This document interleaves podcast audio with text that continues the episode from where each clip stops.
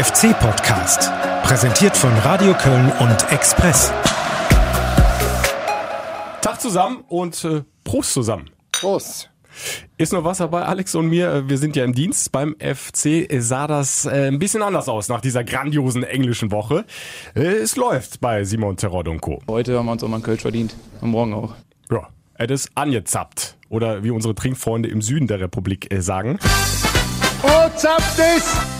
Alex, der FC hat das 3 zu 1 in Bielefeld. Die perfekte englische Woche mit drei Siegen in drei Spielen auf der Wiesen gefeiert. Ja, sehr gebührend, wie es dich gehört. Äh, Sie sind mal runtergeflogen am Samstag, haben dann im Schützenzelt eine Maß getrunken, haben sich ja auch noch München danach ein bisschen unsicher gemacht, waren am Sonntag nochmal da. Ich hoffe, heute sind alle wieder zurück beim Training. Ähm, ja, wir werden es sicher rund gefeiert haben. Hat sich ja angeboten wegen dem Spielplan. Ja, Das nächste Spiel folgt. Da müssen die Jungs wieder topfit sein. Aber wir blicken jetzt nochmal zurück auf diese wirklich grandiose englische Woche. Wir hatten das 2 zu 0 in Sandhausen, dann den Heimsieg 2 zu 1 gegen Ingolstadt und zum krönenden Abschluss ein 3 zu 1 auf der Bielefelder Alm. Es war hinten raus nochmal ein bisschen kribbelig, bisschen spannend. Aber ich denke, wir sind uns einig äh, hochverdient, oder? Ja, aber das gehört ja zum Fußball dazu, dass man ein bisschen mitfiebern kann. Und äh, äh, insgesamt war dieses, dieses Spiel doch, und das haben ja auch alle nachher gesagt, ein riesiger Schritt in die richtige Richtung. Äh, überhaupt die ganze Entwicklung dieser Woche, kommen wir gleich noch zu, aber das war schon, konnte man sich schon ansehen da auf der Alm. Und anhören, hoffe ich. Äh, Wir hören uns die Highlights jetzt nochmal zum Genießen an. Alle Bielefelder in der eigenen Hälfte hinterm Ball. Lang geschlagen. Klasse von Schichos. Und Drexler ist durch und muss querlegen. Terodde! Tor! Tor! Terodde! 45. Beziehungsweise wir sind ja schon in der Nachspielzeit. Und jetzt ist er drin und er macht die 100 voll. Jetzt ähm, hier mit 100 Toren zu stehen, war mich stolz und kann ich meinen Kindern äh, später noch erzählen. Die eine versteht schon, die Tochter, der Sohn leider noch nicht, aber ist eine schöne Marke. Schichos auf Sobich. Und er probiert es auch mal mit dem langen Ball. Und er kommt richtig gut auf die rechte Seite. Und Drexler ins Laufduell gegen Salga ist vorbei. Immer noch Drexler, jetzt muss er zurücklegen. Schuss, Schuss, Tor! Tor! Tor! Tor! Rodde! Er macht's nicht mehr unter zwei. Simon Terodde zum vierten Doppelpack in dieser Saison. Das ist vielleicht schon die Vorentscheidung. Ja, ich freue mich, dass der Simon bei uns spielt. Und ähm, ich freue mich halt, dass die Jungs ihn auch immer wieder in Position bringen, weil man sieht, wie wir das auch vorbereitet haben. Das war schon richtig gut und er nimmt die Dinger gut ab. Und muss aber auch sagen, ich habe mich heute wahnsinnig gefreut, dass John getroffen hat. Und jetzt die Kontersituation. Cordoba 1-1 gegen Ortega. Cordoba, Tor!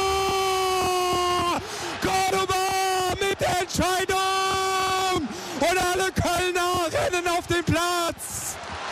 Was eine dramatische Schlussphase auf der Alm! Das ist halt ein klassisches Fußballstadion. Das ist eine tolle Atmosphäre. Ja, ist schön, wenn man, dann, wenn man das dann auch übersteht und äh, wenn man dann noch ein Tor macht. Ist ja wunderbar, wie du dich mit John Cordova freust, dass er auch mal wieder getroffen hat. Äh, eine tolle Geschichte, wobei die, äh, die Geschichte eingeleitet hat natürlich wieder Torrodde. Ist schon Wahnsinn, was er trifft. Ne? Un unfassbar. Die Saisontreffer, nicht die Saisontreffer, die äh, Zweitligatreffer 100 und 101. Irre. Und das äh, unter 200 Spielen insgesamt. Ja, und als Bruno Labbadia jetzt schon eingeholt. Ja. Und ein Ende ist nicht in Sicht, ne? Also muss schon sagen, diese Präzision, die er dann jetzt drauf hat, äh, das ist schon Wahnsinn. Äh, allerdings muss man auch sagen, das ist ähm, ein Produkt der ganzen Mannschaft. Wir haben heute äh, ja auch im Express die Geschichte mit mit äh, Dommel Drexler drin, der halt quasi äh, der perfekte Adjutant für Terodde ist. Es sind noch andere Schau äh, Schaub zu nennen, Klau äh, Clemens, Christian Clemens. Aber das ist ähm, ja, aber der ist der perfekte Vollstrecker. Ja, äh, Drexler hat die ersten beiden Tore direkt vorbereitet. Wobei, es fing eigentlich ja schon hinten an. Durch einen äh, super langen Ball, einmal von Schichos und beim zweiten Treffer dann äh, durch Subich. Also ohne seine Hinterleute wäre Simon Terodde dann auch nur die Hälfte wert. ja, das macht er auch immer äh, deutlich, wenn er, wenn, wenn man nachher mit ihm redet.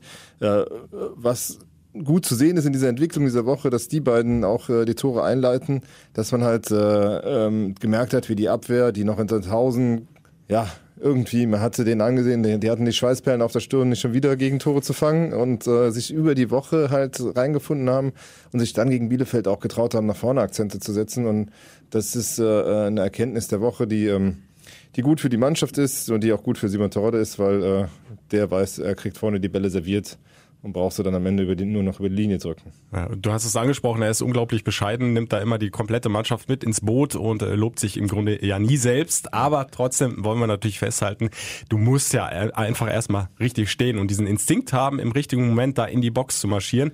Und äh, wir haben ihn mal gefragt, äh, ja, was ist denn dein Geheimnis? Äh, das ist seine Antwort. Da muss man einfach geduldig bleiben als, als Stürmer, auf die Chance warten und äh, im richtigen Moment dann zur richtigen Stelle auch laufen. Ähm, ja, vielleicht gab es früher mal Zeiten, dass du da irgendwo nervös geworden bist, wenn du mal zehn Minuten keinen Ball hast. Aber die Zeiten sind vorbei. Der hat die Ruhe ja, weg. Das macht die ganze Routine. Ne? Also ich habe ähm, am Samstag noch mit äh, Stefan Engels telefoniert. Der war damals Nachwuchsleiter in Köln, als äh, als Simon Terodde in Düsseldorf, glaube ich, in der dritten Liga einen dreifachen Rippenbruch hatte, mit einem eingeklappten Lungenflügel da lag und darüber nachdachte, seine Karriere zu beenden. Und er sagt, also wir haben, Frank Schäfer und ich haben immer wieder versucht und ihn äh, überredet, dann zu uns zu kommen. Er ist in die Regionalliga gegangen. Über diesen Umweg äh, hat es dann beim FC beim ersten Anlauf ja auch nicht geschafft, ist dann über Union. Hatte natürlich auch äh, extrem starke Konkurrenz ja, mit Poldi, mit, mit Nova. Nova. Ja. Aber ich weiß noch, dass damals äh, ähm, ich weiß nicht, warst du mit in Portugal in dem Trainingslager damals ja, schon? Ja, war ich dabei. Ja, da hat's, Portimao, ne? Äh, erinnerst du dich an das äh, Journalistenessen abends, als sie, als sie Terodde abgegeben haben? Da hat Volker Finke gesagt, ja, äh, Simon Terodde, das wird ein riesen Zweitligastürmer, aber für die Bundesliga glaube ich nicht. Ich würde das einschränken. Ich glaube, also Stefan Engels hat es mir am Samstag auch gesagt, er glaubt auch, dass der in der Bundesliga seine 10, 12 Tore machen kann, vielleicht mhm. mehr, weiß ich nicht. Ähm, aber äh, äh, den Weg durch die zweite Liga zu gehen, den ihm Finke damals geraten hat, das war absolut Gold, richtig. Goldrichtig, ja. ja. Aber er braucht halt äh, dahinter eine offensive Kette, die ihn perfekt bedient. Beim mhm. FC läuft das optimal. Dominik Drexler haben wir angesprochen, mhm. äh, Louis Schaub. Die machen das richtig gut, die Jungs, auch in Bielefeld wieder. Ja, weil also deshalb, ähm, es gab ja jetzt die ersten in der letzten Woche schon irgendwie äh, den Simon äh, zu Jogi Löw schreiben wollten. Da muss ich sagen, da gehe ich noch, ich noch nicht ganz mit. Einen 30-jährigen Zweitligastürmer äh, zwei Jahre vor einem großen Turnier in die Nationalmannschaft zu holen, ist vielleicht äh, äh, eher unwahrscheinlich. Zumal ja dieser letzte Nachweis schafft es in der Bundesliga so richtig. Äh, hat er, hat er ja auch noch nicht geführt. Ähm, und äh, der hat auch schon Spiele gehabt, wo er Chancen vergeben hat. Es ist halt auch so, dass der halt in jedem Spiel zwei, drei, vier, hundertprozentige serviert bekommt. Imponierend ist trotzdem, wie er die dann macht. Ja. Lothar Matthäus hat sich, glaube ich, auch wieder dazu geäußert. Ja, macht er gerne mal. Ja. Äh, Vor drei Wochen hat er noch gesagt, dass Jonas Hector äh, nicht in die Nationalmannschaft gehört, weil er halt äh, äh, äh, weil er halt in der zweiten Liga spielt und jetzt rät er plötzlich Yogi Terodde zu holen, obwohl er in der zweiten Liga spielt, passt für mich nicht ganz zusammen. Wie gesagt, also wir äh, gehen da ähm, das Thema noch nicht mit. Also das ist mir ein bisschen sehr, sehr früh. Ja, und ich glaube Simon Terodde selbst auch nicht. Der hat ganz andere Ziele jetzt im Kopf. Äh, der denkt mit Sicherheit jetzt nicht an Jogi Löw und die Nationalmannschaft. Der, der will mit dem FC aufsteigen und äh, ja, da ist der FC jetzt auf einem richtig guten Weg. Und ich glaube, dass er auch in den Länderspielpausen äh, ganz froh ist, mal bei seinem äh, noch gar nicht so alten Baby zu sein. Also von daher ähm, passt das schon alles äh, beim FC und bei Simon Torada. Es waren die Saisontreffer 11 und 12, wenn ich richtig mhm. mitgezählt habe. Also es ist natürlich äh, Gold wert für den FC, so einen Stürmer da vorne drin zu haben. Das hat auch Raphael Schichos nach dem Spiel auf der Alm gesagt. Ich habe mir immer gewünscht, mal mit so einem Stürmer zusammenzuspielen und äh, er hat es ja schon in der Vergangenheit bewiesen, dass er das kann.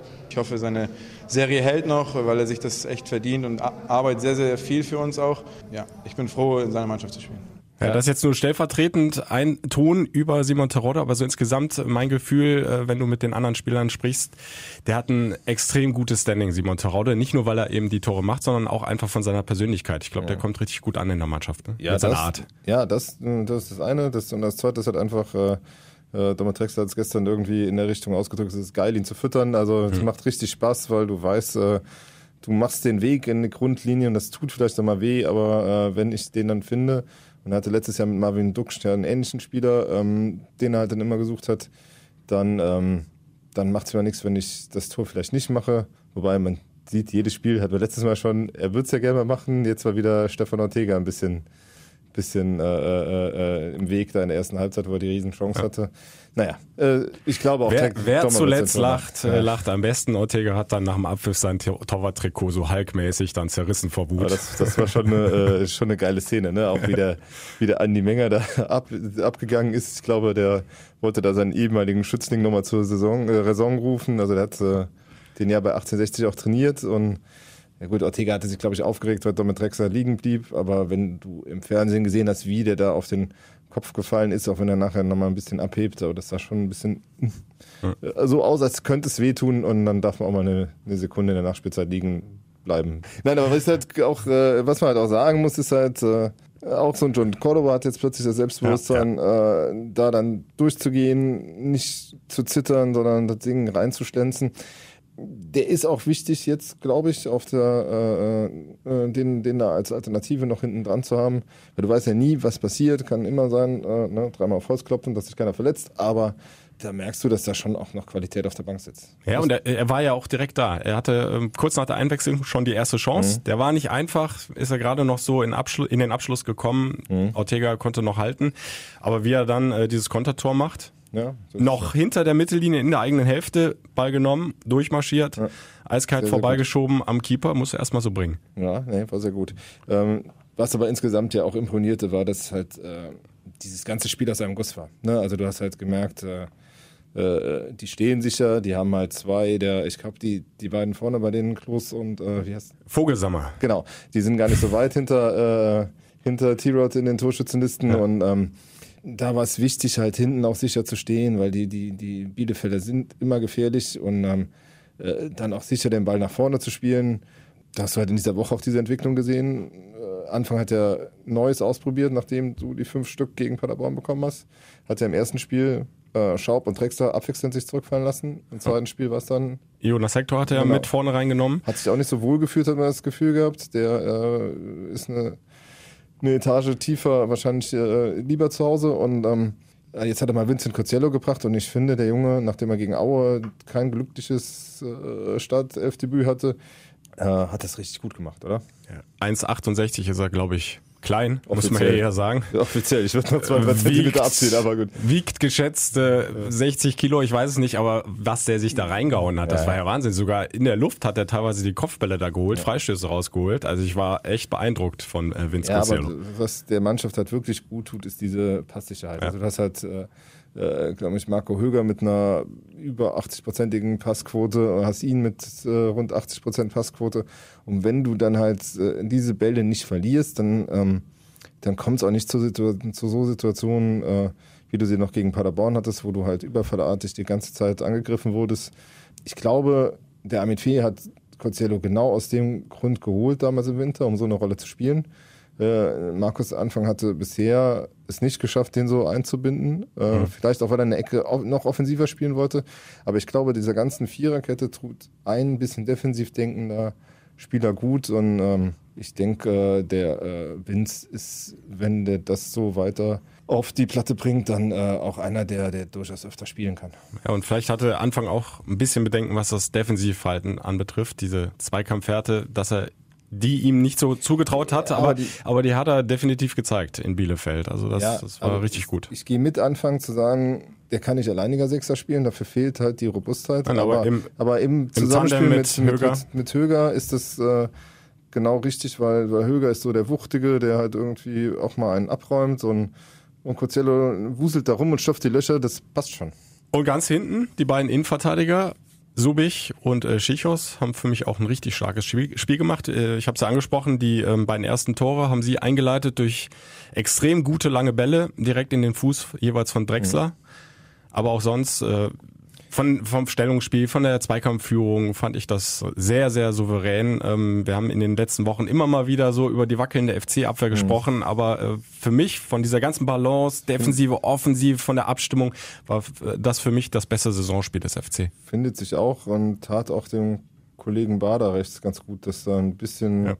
strukturierter ge gespielt wird und ja nicht ja. so, also gibt dir dann automatisch ja, Sicherheit, ne? wenn du weißt, äh, so die ganze Kette funktioniert wirst du ruhiger. Hast du natürlich auch mit, mit Jonas noch einen erfahrenen Mann auf der anderen Außenposition.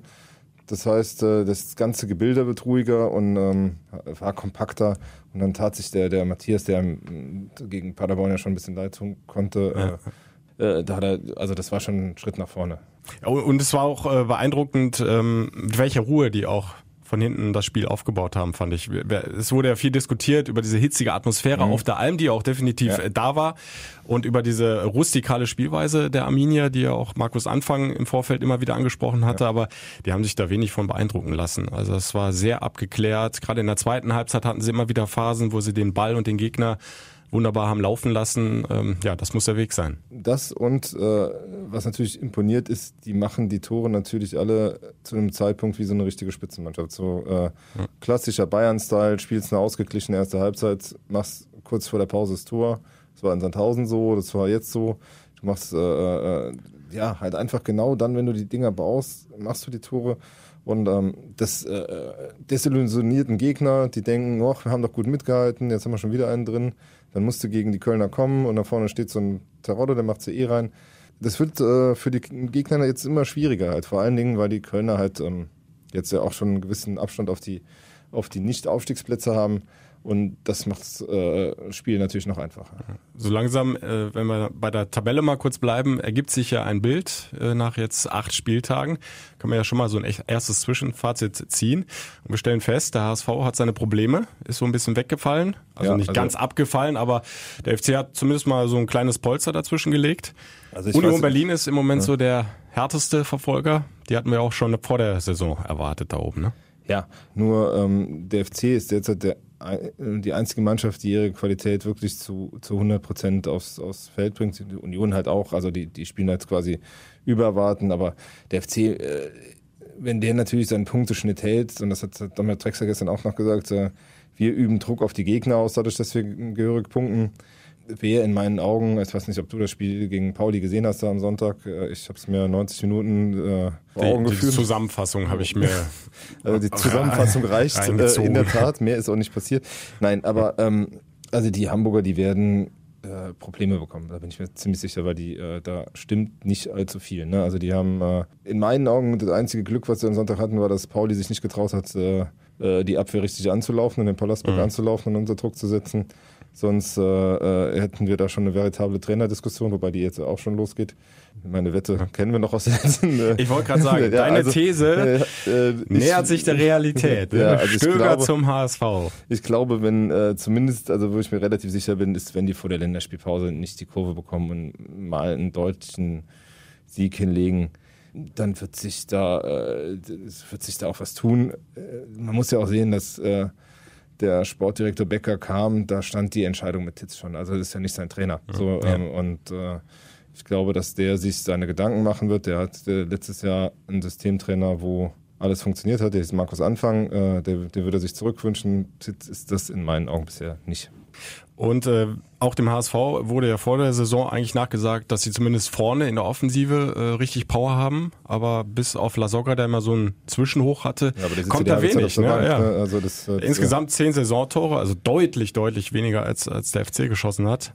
Und auch zehn Gegentore. Aber ich glaube, dass das noch nicht mal so in der Offensivpower liegt, sondern das ganze Ding stimmt nicht. Also wenn du mhm. die, die haben keine Idee, wie sie, äh, wie sie anständig Fußball spielen wollen. Die haben äh, also die wollen mit Tempo spielen, dann tust du eher eine Hand in die Spitze. Also, das, also der kann ja kicken, aber das ist mit Sicherheit keiner, der noch irgendwie für Tempo sorgen kann.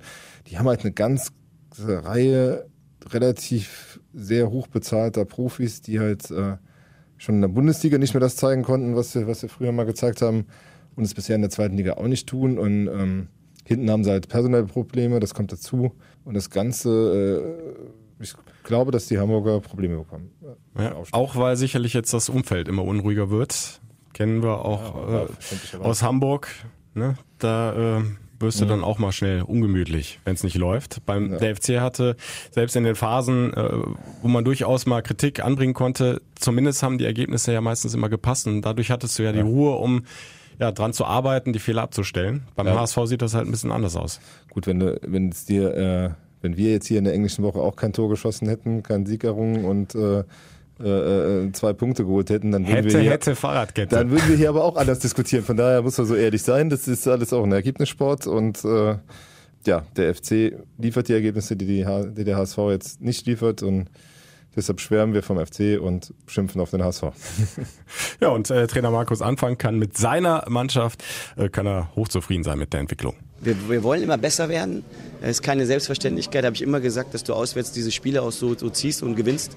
Aber es gibt uns natürlich Selbstvertrauen, logischerweise. Und das nehmen wir natürlich danken an. Die Jungs brauchen Erfolgserlebnisse. Das erarbeiten wir uns hart in den Spielen. Und dann kann auch mal das eine oder andere nicht funktionieren. Aber wir sind halt äh, in diesem Prozess und wir entwickeln uns dahin. Nächste Station, MSV Duisburg, zu Hause, Heimspiel. Wieder Trainerwechsel vorher, ne? Also kommt, Wie äh, bei Ingolstadt, ja. ne? Da kam Alexander Nuri, äh, jetzt haben wir Thorsten Lieberknecht. Thorsten Lieberknecht, genau. Aber eine Mannschaft, wo du eigentlich sagst, also die muss der FC da eigentlich klar besiegen zu Hause auch. Ja, äh, wenn das wieder ein bisschen arrogant vielleicht klingt, aber Tabellenletzter, nur zwei Punkte auf dem Konto, überhaupt kein Selbstvertrauen.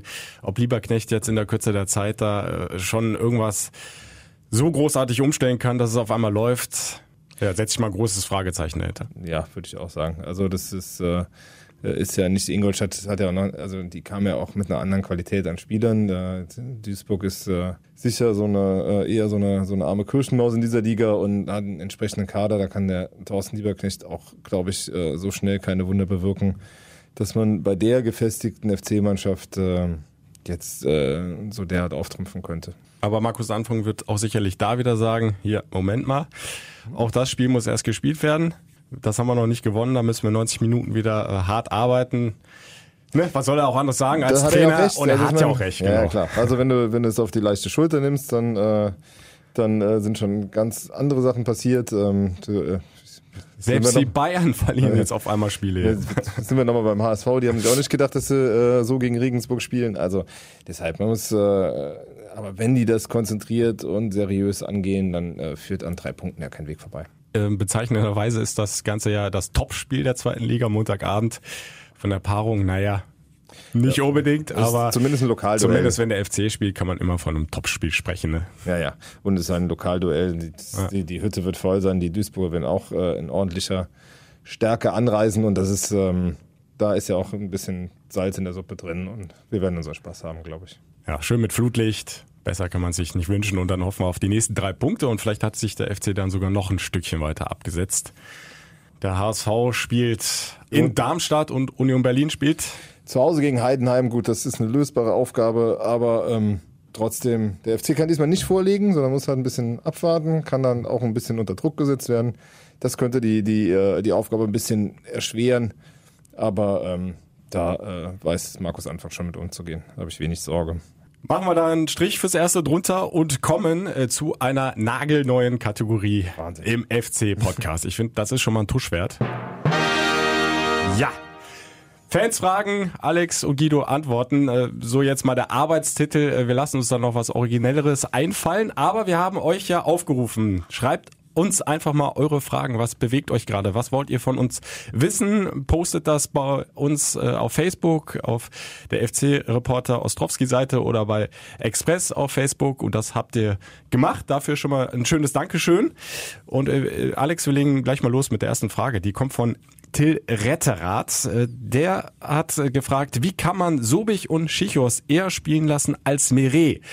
Fünf Fragezeichen dahinter und drei Ausrufezeichen. Da würde ich die Gegenfrage stellen. Warum sollte man Sobich und Schichos nicht spielen lassen? Vor allem jetzt nach der Partie gegen Bielefeld. Da gibt's nicht viel dran auszusetzen und dann hat Meret einfach das Nachsehen und es gibt ja auch Gründe dafür. Ja, also da habe ich auch kein Gegenargument gegen deine These. Ähm, Meret war immer so ein bisschen eingeplant als der spielende Manndecker ähm, oder Innenverteidiger. Manndecker gibt es ja im modernen Fußball nicht mehr. Ähm, aber man muss sagen, äh, der hatte auch in den Spielen immer so die Dinger drin, wo er den Gegner hat schießen lassen und wo auch Gegentore gefallen sind. Ich habe es eben äh, bei dem Rechtsverteidiger angesprochen, äh, so eine gewisse Sicherheit und Abgeklärtheit, die Lasse Sobisch mit aufs Feld bringt, die geht äh, Meret derzeit ab. Ich weiß, man hält weiter große Stücke auf den und die werden, der wird auch wieder seine Chance bekommen und Armin Fee bastelt der fleißig daran, auch mit ihm zu verlängern. Von daher ist der durchaus, also man weiß um seine Qualitäten, aber derzeit äh, gibt es halt wenig Argumente, die beiden auseinanderzuhalten. Sobich hat zweimal in der Startelf gespielt, einmal auf St. Pauli und jetzt auf der Alm gegen Bielefeld. Und gerade in der Schlussphase war das so ein wichtiger Faktor, als es nochmal ein bisschen brenzlig wurde, hat er da hinten die Ruhe bewahrt und vor allen Dingen natürlich die hohen Bälle, die ja dann immer reinfliegen in den eigenen Strafraum. In einer Regelmäßigkeit da äh, weggeköpft. Äh, das, das, da macht ihm keiner was vor. Ja, vor allen Dingen, so, solange du ohne Girassi spielen solltest, brauchst du ihn sowieso wegen der, wegen der Größe, weil äh, sonst, äh, also Shishas ist nicht der größte Innenverteidiger und äh, sonst gehen dir die kopfballstarken Spieler auch ab. Aber selbst mit äh, Girassi äh, hast du dann halt nur zwei Kanten, die halt die Defensivkopfbälle holen. Die brauchst du schon in der zweiten Liga, weil das ist eigentlich das, wo du ähm, ja, wo du die größte Gefahr hast, dass du mal so eine Ecke oder so einen Freistoß irgendwie dann reinbekommst, weil aus dem Spiel heraus bist du eigentlich so stark, dass du gar nicht so viele Tore kassieren müsstest. Nächste Frage kommt von Niklas Handrup. Meint ihr, Cosiello hat in Bielefeld überzeugt und Cordoba trifft er jetzt auch? Sollten beide von Beginn an spielen? Also fangen wir mal bei Cordoba an. Äh, er hat ein tolles Tor gemacht, allerdings passt halt einfach nicht ins System. Also ist halt, äh, Markus Anfang wird weiter 4-1-4-1 spielen. Es gibt keine zweite Rolle für John Cordoba, außer auf dieser Eins ganz vorne. Und unsere Hörer werden jetzt nicht verlangen, dass man Simon Terodde rausnimmt. Das ist relativ unwahrscheinlich. Also, ich vermute äh, nicht. Ja, also wird sich John Cordoba hinten anstellen müssen. Äh, zu Vincent Concello, wir haben eben schon mal kurz über ihn, den kleinen Franzosen gesprochen. Ich finde, er gehört in die Startelf, auf, äh, Startelf ob seiner technischen Qualität. Da kann man ab und an auch Gegenargumente finden. Aber ich finde, was gut war, ist, äh, dass das eine weitere Alternative ist, die den Konkurrenzkampf erhöht, oder Guido? Ja, und es, es kommt ja auch immer einfach ein bisschen auf den Gegner an, gerade im Mittelfeld, ne? wie du das da sortierst, wie du es aufstellst, mit welchem Personal. Und äh, ja, wir sind ja da einer Meinung, Kosiele hat ein richtig starkes Spiel gemacht gegen Bielefeld, hat bewiesen, dass er auch im Zweikampf äh, ein starker sein kann. Über die Passsicherheit braucht man nicht groß reden, da ist er einer der Besten im Kader. Der will, der ist auch enorm trainingsfleißig. Das sind immer meine Eindrücke jede Woche. Da hat er sich absolut empfohlen und äh, ich würde mir wünschen, dass er auch äh, jetzt im Heimspiel gegen Duisburg wieder in der ersten Elf steht. Ja, wenn man Vince in äh, Kleinfeld Spielform sieht, dann äh, da lacht das Fußballherz, weil er ja wirklich äh, ein, ein, ganz, ganz großartiger Kicker ist. Ähm, das kann er auch auf dem ganzen Feld zeigen und der ist hier ja auch mit dem Anspruch gekommen zu spielen der wird sich auch äh, Gedanken machen, wenn er dauerhaft nicht spielt und es ist gut, dass er jetzt mal spielt und er wird auch weitere Startelf-Einsätze bekommen, weil äh, das ist auch einer, den du eine Liga höher durchaus gebrauchen kannst, glaube ich. Ja. Chris hat auch gepostet auf Facebook. Nabend schreibt er, äh, wie lange wird Cello noch als Rechtsverteidiger gequält? Naja, gut. gut, das hatte sich jetzt gegen Bielefeld ja sozusagen erstmal erledigt, weil Matthias Bader wieder von Beginn an hinten rechts ran durfte. Cello saß auf der Bank und er hat sich jetzt leider eine kleine äh, Muskelverletzung zugezogen. Also sieht nicht so gut aus für das Heimspiel gegen Duisburg. Mhm. Ähm, auf jeden Fall, ähm, Cello zu quälen, tut man nicht, solange der Fußball spielen kann, würde er sich freuen, Fußball spielen zu können, äh, gerade mit der Verletzungshistorie. Es ist so, dass die beiden anderen sich auch nicht angeboten haben, dass Markus Anfang froh war, auf Cello zurückgreifen zu können. Wir haben letztes Mal schon drüber gesprochen. Ja. Ich finde, man sollte ihm äh, dafür, äh, da sollte man immer den Hut vorziehen. Ja. Und ähm, ja, jetzt wird erstmal Bader spielen. Ich denke, dass, ja, sollte Cello ausfallen, dann Schmitz mal auf die Bank, Bank rücken wird. Und dann äh, können die beiden, die ja eigentlich als Rechtsverteidiger geholt wurden, mal den Kampf ausfechten. Ja, und du hast dann mit Risse vorne rechts dann eine weitere Alternative und da hat er ja gezeigt, äh, der hat da Riesenqualitäten, wenn er fit ist. Das ist ja. natürlich immer die Grundvoraussetzung bei ihm, aber der hat ja mal eine Phase gehabt vor seiner äh, schweren Knieverletzung. Da hat man ihn ja auch schon in Verbindung mit der Nationalmannschaft äh, gebracht. Zumindest mal so angedacht, sage ich mal, weil, weil es einfach stark war. Assistgeber, selbst die Tore erzielt. Äh, über die Standards haben wir ja auch in den FC-Podcasts schon öfter gesprochen. Hm. Da ist er einfach auch ganz, ganz stark ja, du sprichst die Standards an, also wenn es dann nicht läuft, dann ballert er halt einen Freistoß aus 35 genau. Metern rein. Da ist ja so ein Kaninchenball wie, wie Thomas Kessler ist immer Kessler, so schön formuliert, genau. ne? Hast, ja. du, hast du wenig zu melden als Keeper. Ja, deshalb. Also alles, äh, der wird seine Rolle spielen.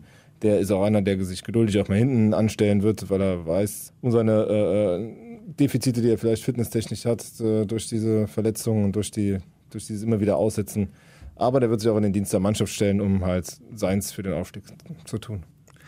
So, wir haben noch was äh, in petto hier von Sascha. Ich habe eine Frage an euch beide. Schreibt er, sollte der FC den Wiederaufstieg schaffen? Ich weiß, Klammer auf, äh, ist noch ein bisschen früh, Klammer zu. Reicht der Kader für die Bundesliga aus oder müsste nach eurer Meinung für die Bundesliga noch nachgerüstet werden? Äh, erstmal gebe ich ihm völlig recht, es ist noch sehr früh darüber jetzt zu sprechen. Wir haben gerade mal acht Spieltage hinter uns. Der FC liegt an eins, da sieht soweit schon mal alles gut aus, aber es ist noch ein weiter Weg zu gehen. Und ich tue mich ehrlich gesagt ein bisschen schwer, da jetzt so pauschal zu urteilen, der und der ist reif für die erste Bundesliga, der und der eher nicht, äh, der muss ersetzt werden. Äh, da tut man, äh, glaube ich, dann auch den Spielern, die jetzt um den Aufstieg kämpfen, Unrecht. Möchte ich ungerne machen, aber es ist klar, wie bei jedem Aufstieg, egal jetzt beim FC oder anderen Mannschaften, du wirst immer nachrüsten. Natürlich wird Armin Fee sich da umgucken auf dem Markt und versuchen dann noch ähm, ja, Erstligaspieler zu holen, die dir direkt weiterhelfen und die auch auf Sicht vielleicht dann noch das Potenzial haben, dir längerfristig weiterzuhelfen. Mhm. Ja, das äh, sehe ich ähnlich. Ähm, man muss jetzt sehen, dass dieser Kader doch äh, sehr deutlich auf für das Unternehmen, wir steigen auf und wir steigen jetzt erstmal auf, äh, ausgerichtet ist. Also dass ähm, vielleicht nicht die ganze Horde an talentierten jungen äh, äh, Spielern mit, mit Bundesliga-Perspektive äh, geholt wurde. Aber du hast natürlich nächstes Jahr auch einen ganz anderen Etat. Du kannst äh, dann nochmal überlegen, was macht Sinn, was macht ja. wo nicht Sinn. Der ein oder andere Spieler wird auch dann wissen, äh, ja, vielleicht bin ich in der zweiten Liga besser aufgehoben. Insgesamt, es wird immer Fluktuationen geben. Es werden sicher zwei, drei, vier wirklich gute kommen. Und dann äh, ergibt sich das meiste von selbst. Aber derzeit äh, macht dieser Kader, wie er zusammengestellt ist, einen super Job und darüber sollten wir uns alle erstmal freuen. Dazu ergänzen kommt noch eine Frage rein bei Facebook von Andreas. Äh, Terodde knipst und knipst in der zweiten Liga. Das hat er ja auch schon bei seinen Ex-Vereinen gemacht, schreibt er und er hat dann in der ersten Liga keine große Rolle mehr gespielt. John Cordoba hat in der zweiten Liga jetzt seinen zweiten Treffer erzielt. In der ersten Liga waren die Leistungen sehr überschaubar. Wäre es von Fee fahrlässig, nur mit diesen beiden Stürmern in die neue Erstligasaison zu gehen oder sollte sich der FC weiter verstärken? Ja, also da sind wir ähnlich bei dem, was, was wir eben gesagt haben. Also John Cordoba nur an seinen Toren zu messen, wird seinem Spiel nicht gerecht. Äh, ich glaube, das ist immer einer, der eigentlich neben einem Stürmer spielen sollte, der, der halt arbeitet, Löcher reißt und dann halt ab und an mal ein Tor macht. Terodde haben wir vorhin gesagt, äh, nicht nur Stefan Engels traut ihm auch in der Bundesliga seine Tore zu, der hat ja erst ersten fünf Spiele, glaube ich, fünf Tore gemacht. Ja. Ähm, dass er sich danach beschwert hat, stimmt auch. Dass er, äh, aber auch da aber gilt halt. Also, du, du also die letzte Saison, da brauchen wir ja nicht drüber reden, da ist natürlich auch extrem schwer für Simon Terodde gewesen. Also ja, das hat es hat ja hinten und vorne nicht mehr funktioniert. Ja. Und wir, wir haben es angesprochen, er braucht hinter sich einfach eine Mittelfeldreihe, die ihm die Dinger da vorne in die Box reinlegt. Ja. So, und wenn, wenn das in der ersten Liga gegeben ist, äh, bin ich bei dir dann oder bei Stefan Engels, dann traue ich dem auch seine Tore in der ersten Liga zu. Mhm. Ohne Frage. Wobei ich halt immer noch nicht weiß, ob wir nicht dieses äh, Thema Anthony Modest irgendwann durchdiskutieren werden. Sobald das rechtlich geregelt ist und ja. du weißt, was äh, äh, du, du, weißt, der ist ablösefrei am Markt, der rennt hier in Köln rum, dann äh, musst du das zumindest intern durchdiskutieren. Ob du es am Ende machst, weiß ich nicht, aber ähm, du kannst halt nicht, nicht so tun, als gäbe es den nicht. Ne? Also nee. das ist, äh, und er hat, er hat ja mehrfach äh, sich sozusagen nochmal selbst ins Gespräch gebracht und, und seine ja. Liebe zu Köln nochmal äh, heraufbeschworen. Also ich glaube, der wäre nicht abgeneigt, wenn das irgendwie umsetzbar ist. Ja, glaube ich auch nicht. Also, Juristisch und finanziell natürlich. Dann muss der FC halt letztlich für sich entscheiden, ob das, ob das Sinn machen kann oder eben nicht. Ähm, das, aber wie gesagt, auch das ist noch äh, viel, viel Zukunftsmusik. Äh, ihr müsst verzeihen, ähm, da können wir noch keine so richtige Richtung vorgeben, weil wir es weil es keiner wissen kann. Du weißt ja nicht, was passiert. Ja, Fans fragen, Alex und Guido haben geantwortet. Äh, das war mal so ein erster Versuch. Wir würden es gerne weitermachen. Also postet äh, fleißig weiter auf den Facebook-Seiten vom Express und auf meiner FC-Reporter Ostrowski-Seite. Ihr dürft euch gerne immer wieder einbringen hier in den FC-Podcast. Er ist nun mal auch für euch Fans da. Mhm. Und da würden wir uns sehr freuen über viel Feedback. Ja, genau. Ihr könnt auch gerne bei äh, Twitter auf expressfc äh, schauen und uns äh, Fragen stellen. Also wir sind auf allen Kanälen für euch verfügbar oder schreibt uns eine Mail in post.express.de. Sage ich jetzt hoffentlich richtig. Ja, doch, stimmt. Ist die richtige Adresse. Also, wie gesagt, meldet euch. Ähm, ihr werdet von uns hören sowieso. Schon am Montag wieder live, der Guido. Das Heimspiel gegen den MSV, 90 Minuten live im FC-Radio, fc-radio.de oder in Ausschnitten über UKW Radio Köln auf der 107,1. Alles andere gibt's rundherum im Spiel bei uns auf, im Express zu lesen und äh, vorher, nachher und natürlich Live-Ticker, falls ihr nicht zuhören könnt äh, und äh, irgendwo nur nachlesen könnt, gerne bei uns. Also, macht's gut. Wir hören uns. Der FC-Podcast, präsentiert von Radio Köln und Express.